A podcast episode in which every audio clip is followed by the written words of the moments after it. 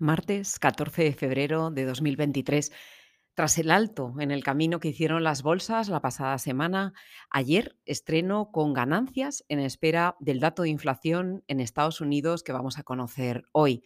Subidas del 1% para el IBEX, que recupera los 9.200 puntos, 1% también para el Eurostock 50, 1,11 para el CAP 40, 0,83 para el FUPSI, 0,58 DAX Cetra y en la misma línea Wall Street que aguarda con optimismo la sesión de este martes ante un dato, ahora más que nunca, clave para la Fed. Powell reiteraba la semana pasada su compromiso en las proyecciones de la Reserva Federal, hacía referencia de nuevo a la fortaleza del dato de empleo americano, que nos ha dejado una tasa de paro en el 3,4, que supone el nivel más bajo desde 1969, dato al que se sumó el pasado jueves el de peticiones de subsidios por desempleo en 194.000. Como referencia, la media en prepandemia estaba en 218.000 y en definitiva una fortaleza que le ha llevado a insistir que controlar la inflación llevará un periodo de tiempo significativo.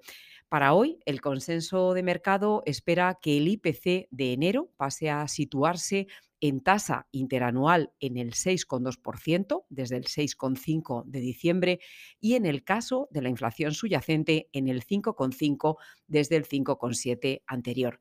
Ayer el rendimiento del Tesoro a dos años se situaba en su nivel más alto desde finales de noviembre, en el 4,52, y el 10 años en el 3,71%. Con todo ello, muy pendientes de las próximas reuniones de los bancos centrales en marzo. Titulares de la prensa de hoy.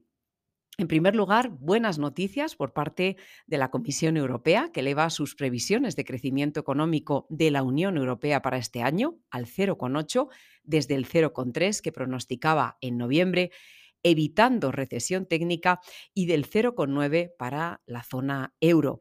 También anticipa que la inflación habría alcanzado su punto máximo y prevé que baje hasta el 5,6% este año en la zona euro desde el 8,4% de 2022 y que se sitúe en el 2,5% en 2024.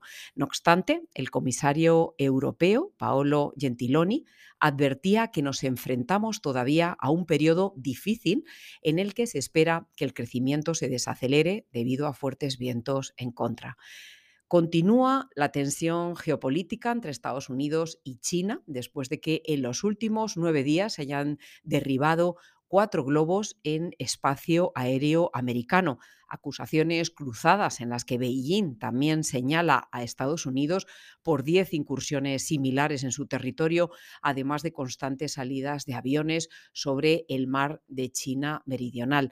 Con todo, Cuenta hoy la prensa que se está considerando de nuevo una reunión entre Blinken y el principal diplomático de China a finales de esta semana en la conferencia de seguridad de Múnich. El gobierno japonés, que nombra formalmente a Kazuo Ueda como próximo gobernador del Banco Central de Japón, el perfil de este tecnócrata apunta a un tono más hawkish en la política monetaria japonesa, con una mayor tolerancia a un aumento de las rentabilidades de su deuda. Y la reacción del mercado no se ha sido esperar y el yen lo ha celebrado con alzas contra el dólar. El Euribor diario, que traspasa la barrera del 3,5 y llega a su máximo desde finales de 2008 Furor por las letras que continúa hoy con la subasta del Tesoro de tres y nueve meses.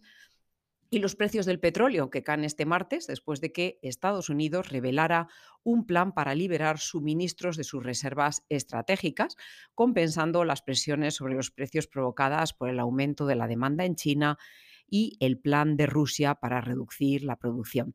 Para esta semana, el dato de inflación americana de las 14.30 se le van a sumar a las 11 horas eh, estimaciones de PIB y de empleo en la zona euro y el índice de precios al por mayor en Alemania.